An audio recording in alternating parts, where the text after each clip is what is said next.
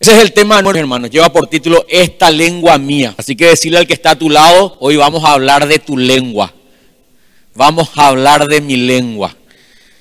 Santiago capítulo 3, versículo 2. Es tan interesante, hermanos, como el apóstol Santiago dedica todo un capítulo para hablar de este miembro tan pequeño que tenemos en el cuerpo. No habla del corazón, no habla del cerebro, no habla del hígado, del riñón o de otro órgano importantísimo, sino habla de este miembro que parece insignificante, pero es el que más usamos para pecar. Dice así Santiago capítulo 3, versículo 2.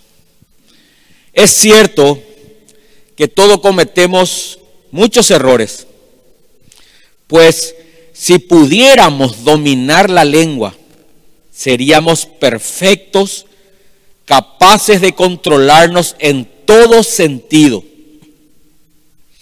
Podemos hacer que un caballo vaya donde querramos si le ponemos un pequeño freno en la boca. También un pequeño timón hace que un enorme barco gire donde desee el capitán, por fuertes que sean los vientos. De la misma manera, la lengua es algo pequeño que, que pronuncia grandes discursos.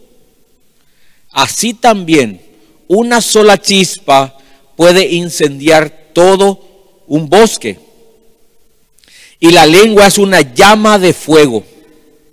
Es un mundo entero de maldad que corrompe todo el cuerpo. Puede incendiar toda la vida porque el infierno mismo la enciende. El ser humano puede domar toda clase de animales, aves, reptiles y peces, pero nadie puede domar la lengua.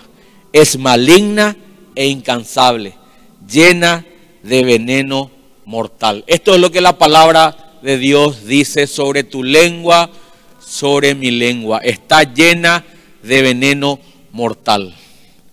Hermanos, Ciertamente, eh, nuestra lengua es el miembro más difícil de dominar. Y aunque debiera ser la primera parte de nuestro cuerpo en rendirse a Dios, generalmente es la que más usamos para pecar. No nos parece lo demasiado grande el pecado que cometemos con nuestra lengua, ¿verdad? Cuando hablamos. Nos parece como un pequeño pecado, ¿verdad? Pecadillo. La Biblia compara la lengua con el pequeño timón de un barco que controla todos sus movimientos. Y es el único órgano, dice aquí Santiago, que es capaz de contaminar nuestro cuerpo entero. Y es el miembro del cuerpo que llevará a muchos, sin duda, al infierno. Un estudio dice, hermanos, que nuestro cerebro tiene la capacidad determinada de procesar las palabras que escucha.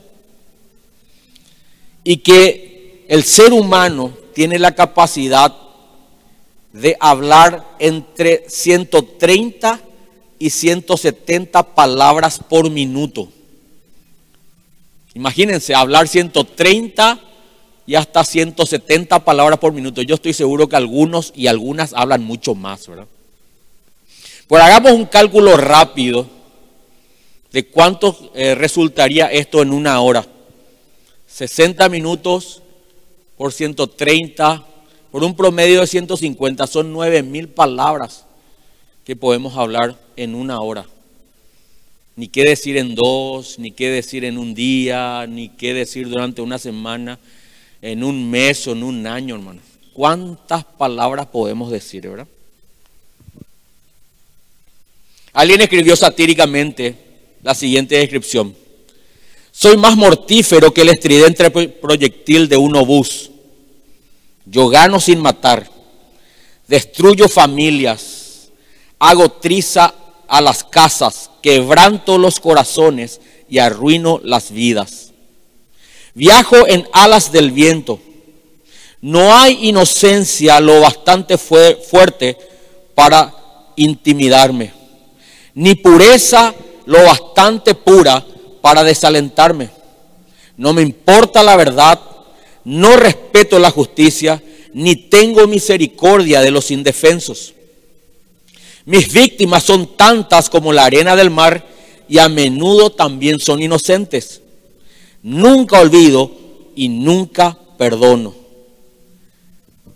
La Biblia enseña muchísimo sobre la lengua, hermanos. Quizá sea una de las eh, enseñanzas más recurrentes en los sermones de muchos pastores, en las iglesias o predicadores. Hablar de la lengua es muy común.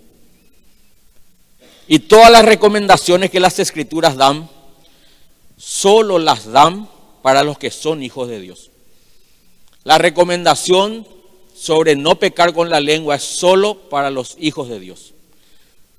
Porque solo los cristianos o aquellos que desean vivir una vida consagrada o una vida para agradar a Dios, pueden eh, en primer término refrenar su manera de hablar. Lo, lo, más característico de una persona inconversa es su manera de hablar. Eso dice en Romanos capítulo 3, versículo 10. Vayan conmigo. Vamos a mirar lo que dice. Romanos capítulo 3, versículo 10. Está hablando, hermanos, de aquellos que no son cristianos. Está hablando de nuestra naturaleza pecaminosa, ¿sí? Quiero que presten atención aquí para que podamos examinarnos eh, a nosotros mismos con la palabra y ver un poquitito eh, dónde estamos parados, ¿verdad? Si realmente estamos caminando en la fe. Romanos 3.10 dice lo siguiente. Como dicen las escrituras, no hay ni un solo justo, ni siquiera uno. Eso es lo primero que dice la Biblia. No hay nadie justo, no hay nadie bueno. Así que si te sentís bueno, si te sentís buena, la Biblia te contradice y rompe este argumento diciendo no hay ni uno solo. Dice el 11, nadie es realmente sabio, nadie busca a Dios. El 12 dice, todos se desviaron, todos se volvieron inútiles, no hay ni uno que haga lo bueno, ni uno solo. Y en el 3, hermanos, cita la primera característica de nuestra naturaleza pecaminosa o del hombre y la mujer sin Dios. Dice, lo que hablan es repugnante, como el olor que sale de una tumba abierta. Fíjense que está la primera característica de una persona inconversa. ¿Querés reconocer a una persona que vive sin Dios? ¿Querés saber si vos vivís sin Dios? Escuchate y escucharle hablar a la gente. Dice que la gente sin Dios lo que habla la gente sin Dios es tan repugnante como el olor que sale de una tumba abierta. Yo no sé si han uh, olido el hedor de, un cuerpo o de un animal muerto, se pueden imaginar. Dice que la manera de hablar de una persona sin Dios es tan asquerosa, repugnante como ese olor. Dice, su lengua está llena de mentiras. Y después sigue citando en el versículo 13 diciendo, venenos de serpiente gotea de sus labios. Su boca está llena de maldición y de amargura. Esta es la característica de una persona que vive sin Dios. Hermanos, si nosotros podemos escuchar con discernimiento el estado espiritual o la condición espiritual de una persona, es solamente escuchar lo que dice, desde que amanece hasta que oscurece. Estás en tu casa desde el buen día. Bueno, hay gente que ni buen día lo ya no te dice hoy, ¿verdad? Entra nomás y ya se comienza a plaguear, se comienza a quejar, comienza a maldecir, comienza, hermanos, a criticar, a murmurar. Y es tan fastidioso estar con una persona así, ¿verdad? Qué triste es convivir con alguien así y qué triste es que alguien tenga que convivir con nosotros si somos así. ¿Alguna vez te escuchaste hablar? ¿Escuchaste las 130 palabras que, que pronuncias por minuto? ¿Alguna vez te miraste al espejo con el deseo de examinarte y conocer cómo te ve la gente? Mateo 12, 34. Vamos a seguir mirando. Aquí Jesús se enfrenta a un grupo de religiosos que dice que escudriñaban las escrituras, pero que también nos muestra, hermanos, que dice que hablaban como víboras. Eh, Mateo capítulo 12, versículo 34. Dice lo siguiente. Camada de víboras, le dice Jesús a estos religiosos. ¿Cómo podrían hombres malvados como ustedes hablar de lo que es bueno y correcto? Pues de lo que está en el corazón determina lo que uno dice. Fíjense, hermanos, que Jesús va mucho más allá de la profundidad de nuestras palabras, sino va, va allá, a lo profundo de nuestro corazón. El problema no está tanto en lo que decimos, el problema está en lo que sale del corazón. Porque la abundancia del corazón habla la boca. ahí es donde se revela nuestra verdadera naturaleza. Ahora, la pregunta es, ¿por qué estamos hablando de esto si la serie se titula Maranata? Vamos a mirar lo que dice el versículo 36. Les voy a leer en la, en la traducción lenguaje actual. Mateo 12:36. Fíjense lo que dice Jesús. Les aseguro, dice Jesús, qué tremenda esta expresión, ¿eh? les aseguro que en el día del juicio final todos tendrán que explicar por qué hablaron para hacerles daño a los demás. O sea que todos vamos a presentarnos en el día del juicio final y vamos a tener que dar explicación de por qué hablamos para hacer daño a los demás. Dice el 37. Dios juzgará a cada uno de acuerdo con sus palabras. Si dijeron cosas buenas, se salvarán. Pero si dijeron cosas malas, serán castigados. Qué tremendo, hermanos, ¿verdad? Por esta sencilla palabra, creo que todos estamos en el horno. ¿eh? ¿Cuántos nunca hablaron mal de alguien, hermanos? Nunca murmuraron, nunca dijeron un chisme, nunca criticaron, nunca se quejaron. Se dan cuenta cómo no hay esperanza para nosotros sin Cristo. Notemos que esta gente, que estos religiosos no conocían a Dios, conocían las escrituras, pero no conocían a Dios. Y notemos cómo la gente que no conoce a Dios tampoco puede hablar nada edificante. Por eso es que es difícil que, que, un cristiano realmente que quiera hacer la voluntad de Dios tenga amistad íntima con un inconverso, con una persona que no es cristiana. Realmente las conversaciones lo ya no tienen sentido, ¿verdad? No es que uno no pueda tener una amistad ni compartir, pero tener una amistad íntima, buscar ese tipo de compañía.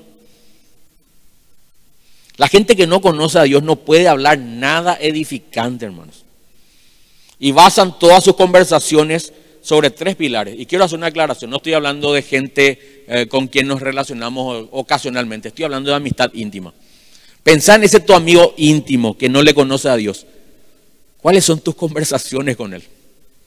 O tu amiga íntima.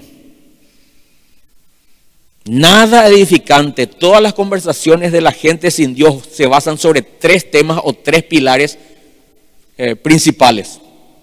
Número uno, obscenidades, vulgaridad, groserías. ¿Sí o no?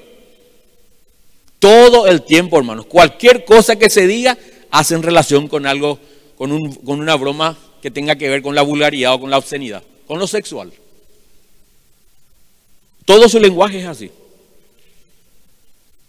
Número dos, el segundo pilar, los chismes. Hablar mal de alguien. Analiza un poquito cómo son tus conversaciones con, con tus amigos. Siempre hablas mal de alguien. O siempre hablamos mal de alguien. Y número tres, las quejas. Vulgaridad, chisme y quejas. Esos son los tres pilares de las conversaciones de la gente sin Dios. Prestamos nuestros miembros, nuestra lengua para hablar de esas cosas. En Efesios capítulo 4, versículo 29, Pablo está hablando dentro del contexto de la nueva vida en Cristo. Y lo primero que dice en el versículo 29 dice, ninguna palabra corrompida salga de vuestra boca, dice. Ninguna palabra corrompida. Esta palabra corrompida, ¿saben qué significa en el griego? Podrida. Literalmente significa podrida. O palabra que pueda pudrir el alma de alguien, corromper el alma de alguien. Ninguna. No dice lo, que sean pocas las palabras, dice, ni una sola. En nuestra vida en Cristo tenemos que analizar mucho lo que decimos. Ninguna palabra corrompida salga de vuestra boca, sino la que sea buena, dice, en contrapartida, para la necesaria edificación a fin de dar gracia a los oyentes, dice. Esto es lo que Dios espera y demanda de sus hijos. Ahora vamos a tratar los tres pilares fundamentales de las conversaciones de gente que no tiene a Dios y vamos a examinarnos, hermanos. Número uno, decíamos las conversaciones cargadas de vulgaridad. Efesios capítulo 4. Perdón, Efesios capítulo 5. Fíjense lo que dice, Efesios 5, 4.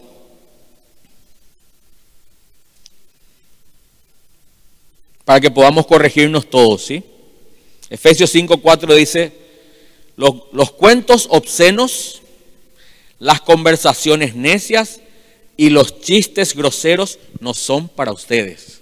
Está hablando a los hijos de Dios.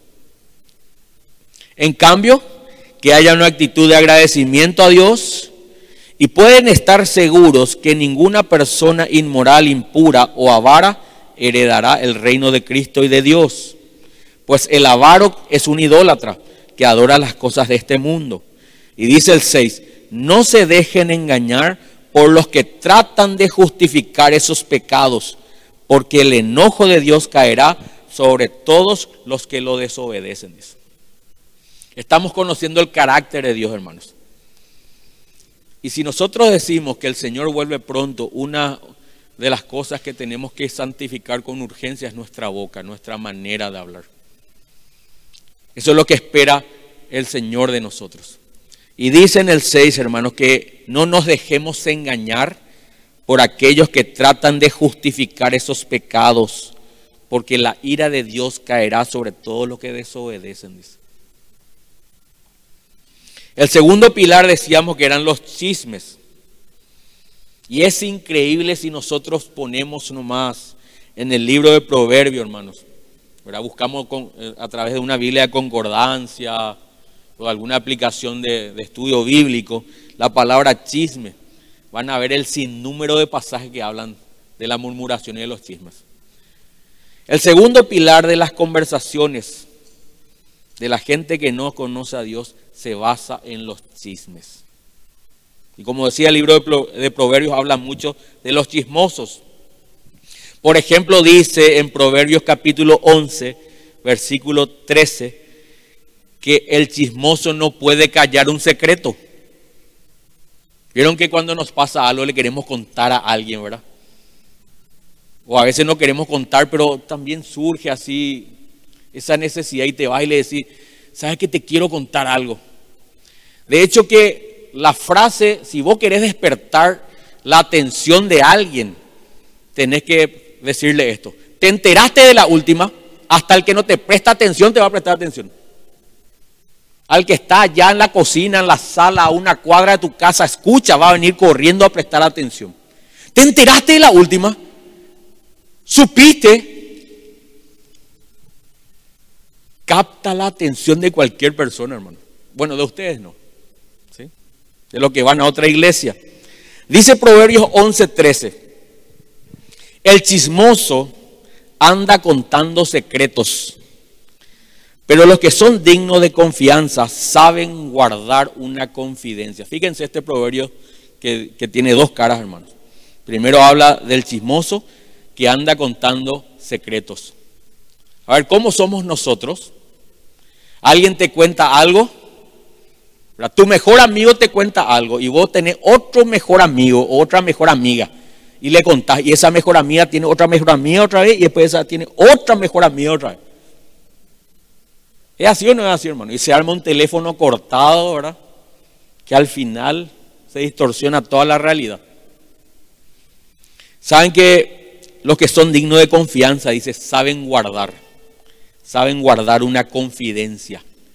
Cuando alguien te cuenta algo, tenés que tener mucho temor y tenés que tener mucho cuidado de prestar tu lengua a, chismes. Dos cosas que a mí me da mucho temor, hermano. Cuando la gente viene y me dice, pastor, te quiero contar algo para que oremos. solo para que oremos. Cuánta piedad, ¿verdad? O aquel que viene y te dice, hermano, hermana, me preocupa la iglesia. Cuando empieza con esa frase, me preocupa la iglesia, tenés que saber que te va a hablar mal de, algún alabancero, de algún músico, de algún maestro de niño, de alguien de la danza, de alguien te va a, hablar mal. ¿verdad? Me preocupa la iglesia, del pastor y todo te va a hablar mal. Esa es una frase, hermano, que parece una licencia para matar, porque encubre eh, la maldad detrás de un manto de piedad, pues. Entonces uno tiene que escuchar con discernimiento. Ajá, ¿qué te preocupa la iglesia, mi hermano? A ver, a ver, a ver, a ver, ¿qué te preocupa para que oremos?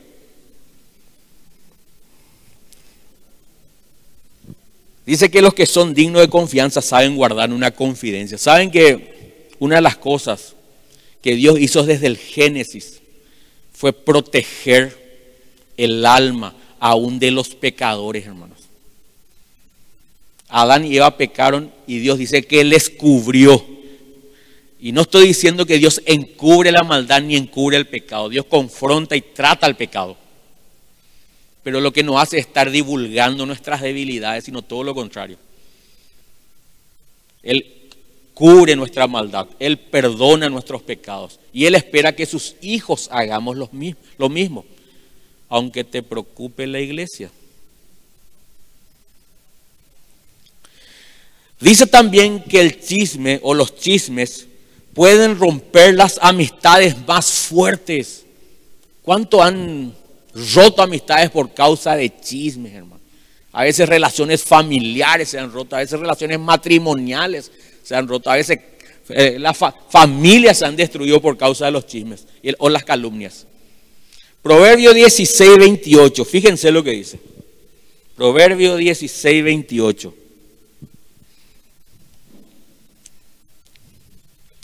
El alborotador siembra conflictos. ¿Qué es alborotador? ¿Cómo es una persona alborotadora? Una persona que habla mucho luego. Una persona ruidosa. Tenés que tener cuidado las personas ruidosas. Las personas que son alaracas. ¿Conocen ese término? Todo el tiempo están hablando. ¿verdad? Proverbios 10, 19 dice que en las muchas palabras nos falta el pecado. ¿verdad? La persona que habla mucho se expone de, su promedio de 150 palabras por minuto. Quizás 151 tienen que ver con, el chisme o con el pecado. Por eso, por eso que dice que el, que el necio hasta cuando calla, dice, pasa por sabio. Es mejor callarse. Inclusive cuando vamos a relacionarnos con Dios, dice que cuando oremos, que nuestras palabras sean pocas, dice. Porque Dios no se, no se agrada, dice, con la promesa, con el sacrificio de los insensatos. Porque a veces le oramos a Dios y le decimos un montón de barbaridades también. Señor, vos conoces mi corazón y vos empezamos a endulzarla a Dios ahí, ¿verdad?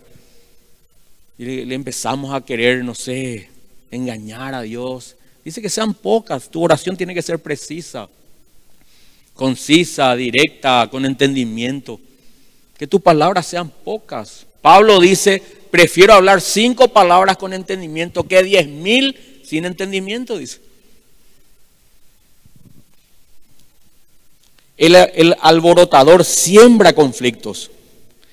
El chisme separa a los mejores amigos. Ese es el poder destructivo del chisme. Se separa a los mejores amigos. Aún las amistades más fuertes, aún las relaciones, hermanos, que parecían uno, se rompen por los chismes. Como uno tiene que tener cuidado, no solamente de hablar, no solamente ah, de estar hablando de los demás o contando situaciones de los demás, sino también prestando oído a los chismes. Inclusive Pablo, hermanos, da una, un requisito en, en 1 Timoteo 3:13, da un requisito para liderazgo de una iglesia uno de los requisitos para las ah, diaconisas, para las esposas de los diáconos. Dice en 1 Timoteo 3.10, le voy a leer, 1 Timoteo 3.10, dice, primero habla de los eh, diáconos. Requisitos para los diáconos, dice, que sean evaluados cuidadosamente antes de ser nombrados diáconos. Si pasan el examen, entonces que sirvan como diáconos, dice Pablo. Y después en el 11 dice, de la misma manera atiendan. Sus esposas deben ser dignas de respeto y no calumniar a nadie. ¿Saben que esta palabra calumniar en el griego, ¿saben cuál qué palabra es? Diábolos. Dice que las mujeres no tienen que ser diablas, en otra palabra. No deben calumniar, no deben hablar mal de los demás. Deben tener control propio y ser fieles en todo lo que hagan, dice.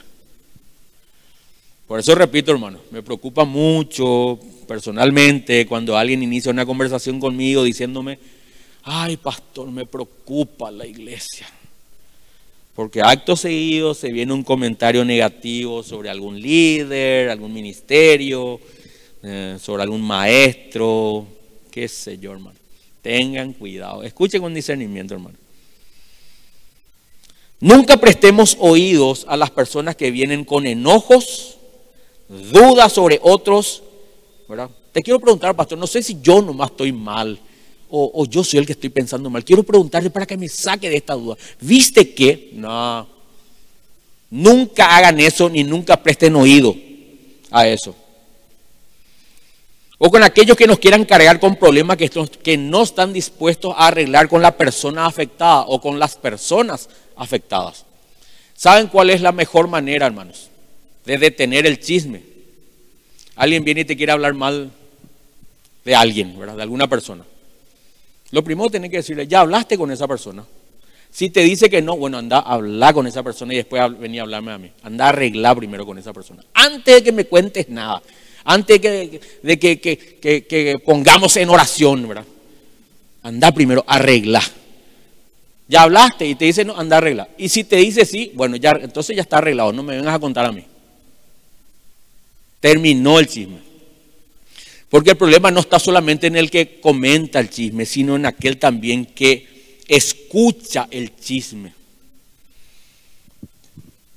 Repito, el culpable no es solo el chismoso, sino también aquel que presta sus oídos al chisme. ¿Qué culpa tengo yo si a mí me vinieron a contar, man? No tenés culpa también, delante de Dios tenés culpa.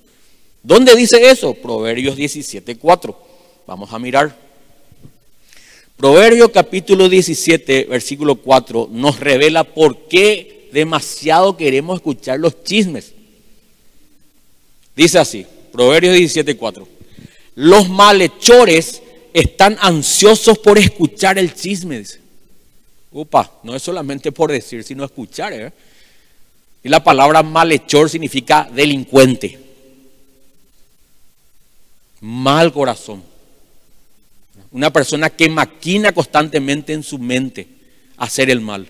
Entonces uno está ansioso de, de escuchar el chisme. Por eso que le estaba diciendo. Quieres captar la atención, de alguien, vos podés hablarle cualquier cosa, no te va a dar pelota. Pero vos le decís, te enteraste de la última y ¡tum! Se van a dar la vuelta. Todo el auditorio se va a dar la vuelta. Hasta el que está dormido se va a despertar. Los mentirosos prestan suma atención a las calumnias, dice. Qué tremendo, ¿verdad, hermano? No dice lo prestan atención a la calumnia, dice suma atención. Ese es nuestro corazón, hermanos, para que podamos conocerlo. La Biblia es tan certera en cuanto a esto que hasta demanda que nos alejemos si es necesario de los amigos chismosos. Por más cristianitos que parezcan, alejate de los chismosos y de las chismosas. Cambia tu círculo de amigos. Por lo menos de aquellos que no están dispuestos a cambiar o a dejar o abandonar este pecado. Ya no prestes oído. Proverbios 20, 19. Dice así la Biblia, para poner fundamento de que tenemos que abandonar a los amigos chismosos. Y si no abandonamos es porque no, nos gusta el chisme y estamos en el mismo pecado. Y vamos a pagar, vamos a pagar también por ello. Proverbios 20, 19 dice, el que habla mucho no sabe guardar secretos. Y seguidamente dice, no te juntes con la gente chismosa. No te juntes, dice. Pero ¿qué culpa tengo yo? Tenés culpa porque andás con chismosos. Eso es lo que está diciendo la palabra. O con chismosas. El chisme es demasiado seductor, hermano. Sinceramente. Para nuestra naturaleza pecaminosa. Proverbios 18.8 dice eso, ¿verdad? Las palabras del chismoso son como bocados suaves que penetran hasta las entrañas, dice. Así son las palabras del chismoso. Son como bocados suaves. Generan intriga, pues. Queremos saber, queremos conocer. Fíjense la lucha que tenemos contra eso, hermano. Queremos enterarnos de la última, de la bomba, de eso que nos va a hacer caer de espalda.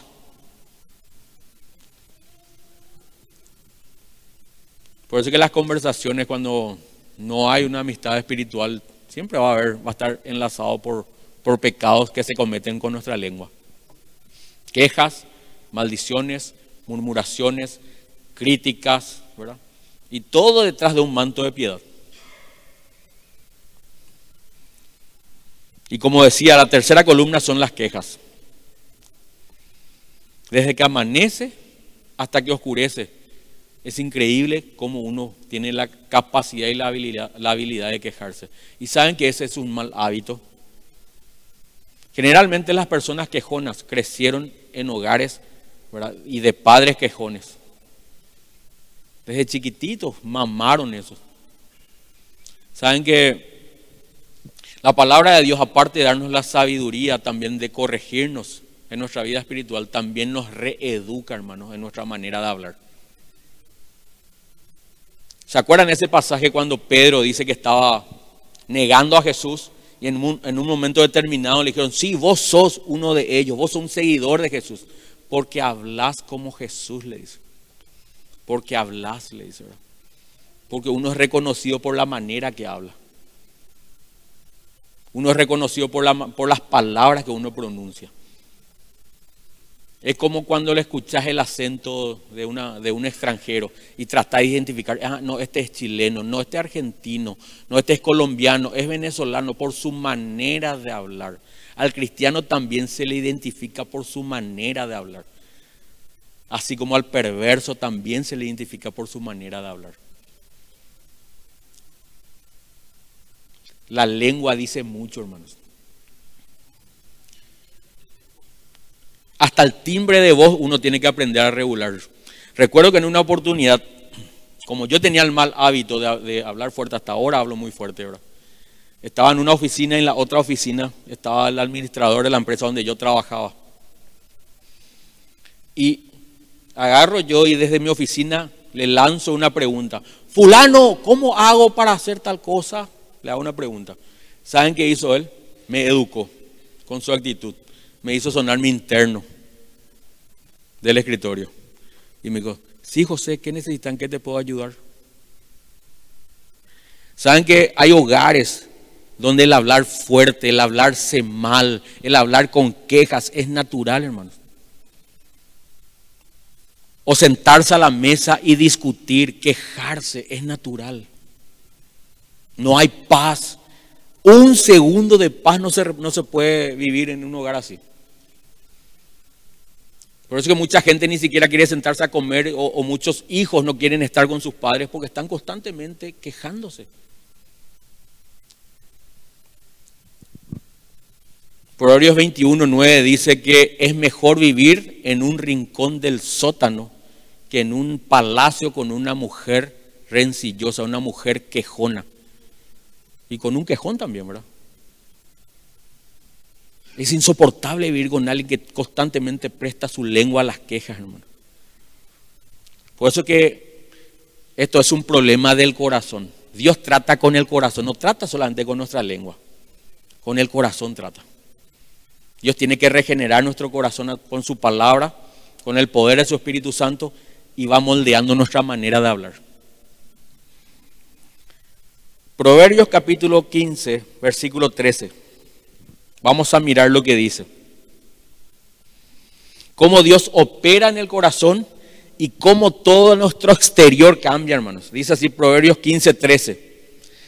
El corazón alegre hermosea el rostro, dice. Mas por el dolor del corazón el espíritu se abate. Fíjense que en el corazón está el problema. Este es el pasaje que nos revela la cirugía plástica de Dios. Si vos, si querés realmente, hermanos, ah, verte un poquitito más bello, más bella, deja que Dios trate tu corazón. Aparte es gratis, ¿eh? no hace falta que vaya ningún cirujano plástico. ¿verdad? Que te ponga botox y que te haga un montón de cosas en la cara, ¿verdad? Dice que el corazón alegre es lo que hermosea el rostro. ¿Saben que da gusto estar con una persona que siempre está alegre, ¿verdad? Que tenga el corazón alegre. Que estar con personas que tengan la cara de amargura, de limón chupado, que siempre están mirando, parece que le quieren asesinar a uno con la mirada, ¿verdad? El corazón alegre hermosea el rostro, dice, más por el dolor del corazón el espíritu se abate. 14 dice, el corazón entendido busca la sabiduría, mas la boca de los necios se alimenta con necedades. Y en el 15 dice, todos los días del afligido son difíciles. Y aquí la palabra afligido son los quejones. Todos los días del afligido son difíciles. Vos le conoces a una persona quejona, no te va a decir nunca que está bien. Siempre le falta el gramo para el kilo, hermano. Algo le falta. ¿Qué tal? Todo bien, pero vos sabés que, pero cuando te dice pero, lo ya chao. Vos sabés qué tal cosa, pero vos sabés qué tal. Así es cuando nos encontramos con una persona extraña. No sé si les pasará a ustedes. Hace silencio, ese silencio incómodo, y de repente tiene que decirte algo. De, qué frío que hace, dice. De entrada lo ya se queja. O qué calor que hace. De no para de llover.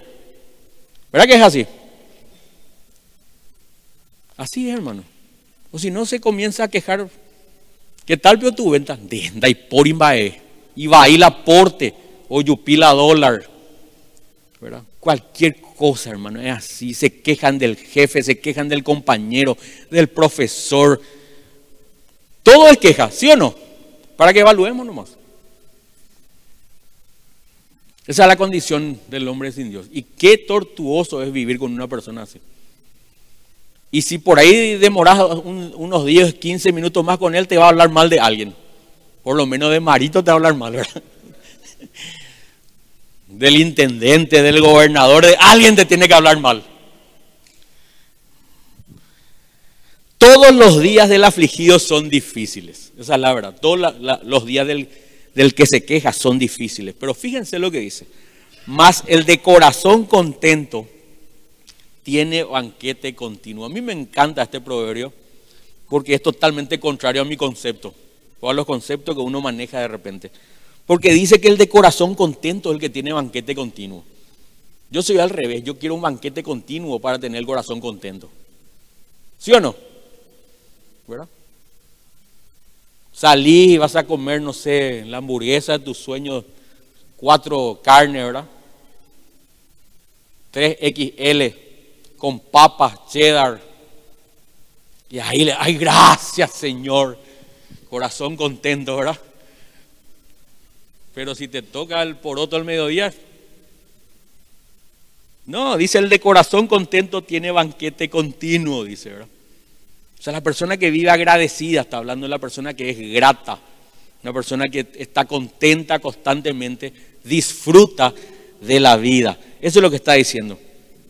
Y saben qué, hermanos, Jesús fue el único que tuvo derecho a maldecir, porque sufrió injustamente, porque fue traicionado, porque fue vendido, tuvo derecho de murmurar, de contarle chisme sobre Judas a todos sus otros discípulos. ¿Sí o no?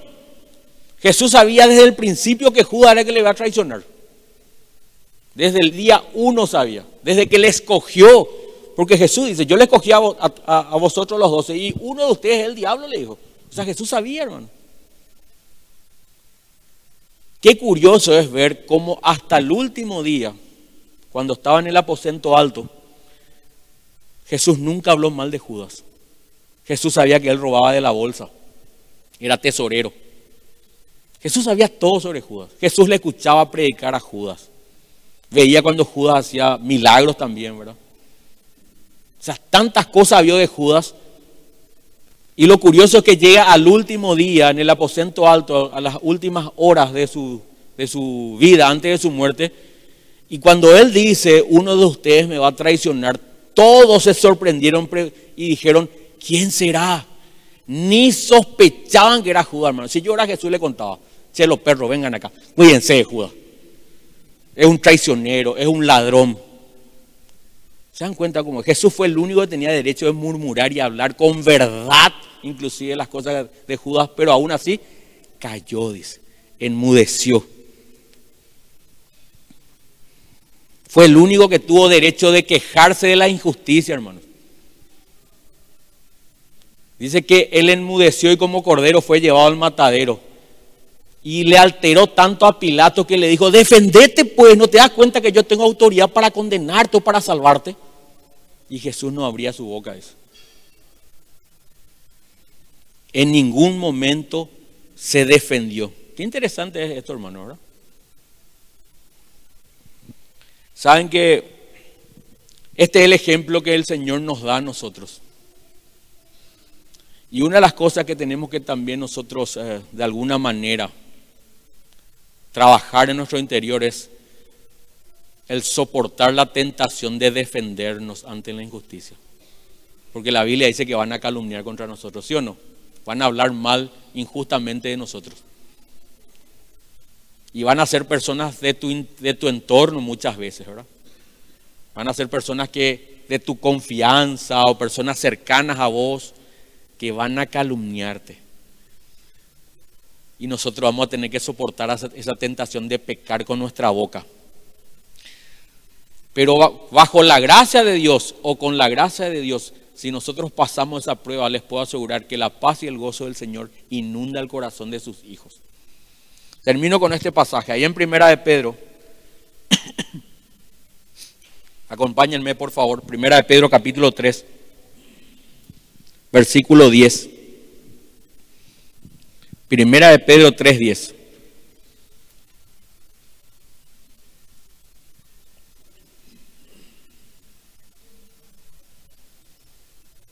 Dice así, pues las escrituras dicen, ¿cuántos quieren disfrutar de la vida, hermanos? ¿Cuántos quieren ser, felices? Fíjense lo que dice la palabra. Pues las escrituras dicen, si quieres disfrutar de la vida y ver muchos días felices, trabaja mucho y hacete millonario, comprate el auto de tus sueños, eh, a ver, comprate, construirte la casa de tus sueños. No, no dice eso. Dice, refrena tu lengua de hablar mal y de tus labios de decir mentiras. Qué interesante es esto, hermano, ¿verdad? Qué profundo es. Si alguien quiere verdaderamente ser feliz, dice que, que tiene que aprender a refrenar su lengua de hablar mal. Aunque tengas la bomba, la última novedad donde todos se van a caer de espalda, cállate. Y que tus labios Dice, no digan mentiras, versículo 11. Apártate del mal y haz el bien. Busca la paz y esfuérzate por mantenerla. Y dice el 12 finalmente, los ojos del Señor están sobre los que hacen lo bueno y sus oídos están abiertos a sus oraciones. Pero el Señor aparta su rostro de los que hacen lo malo.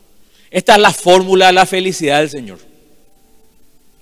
Si nosotros, hermanos, queremos aprender a recibir el gozo y la paz que proviene de Dios, no de este mundo, tenemos que aprender primero a sanar nuestros corazones, dejar que Dios sane nuestros corazones, que cambie nuestros corazones en realidad, que haga una operación en nosotros. Y cuando hablo del corazón, hablo de nuestra mentalidad. Porque lo más común es defenderse cuando recibimos injusticia. Lo más común es hablar mal cuando nos hacen daño lo más común es vengarse de las personas que hablan mal de nosotros o que nos, eh, que, nos hacen algún mal. Lo más común es eso, hablar mal. Saben que las veces que nosotros hablamos mal de la gente, acumulamos odio y amargura.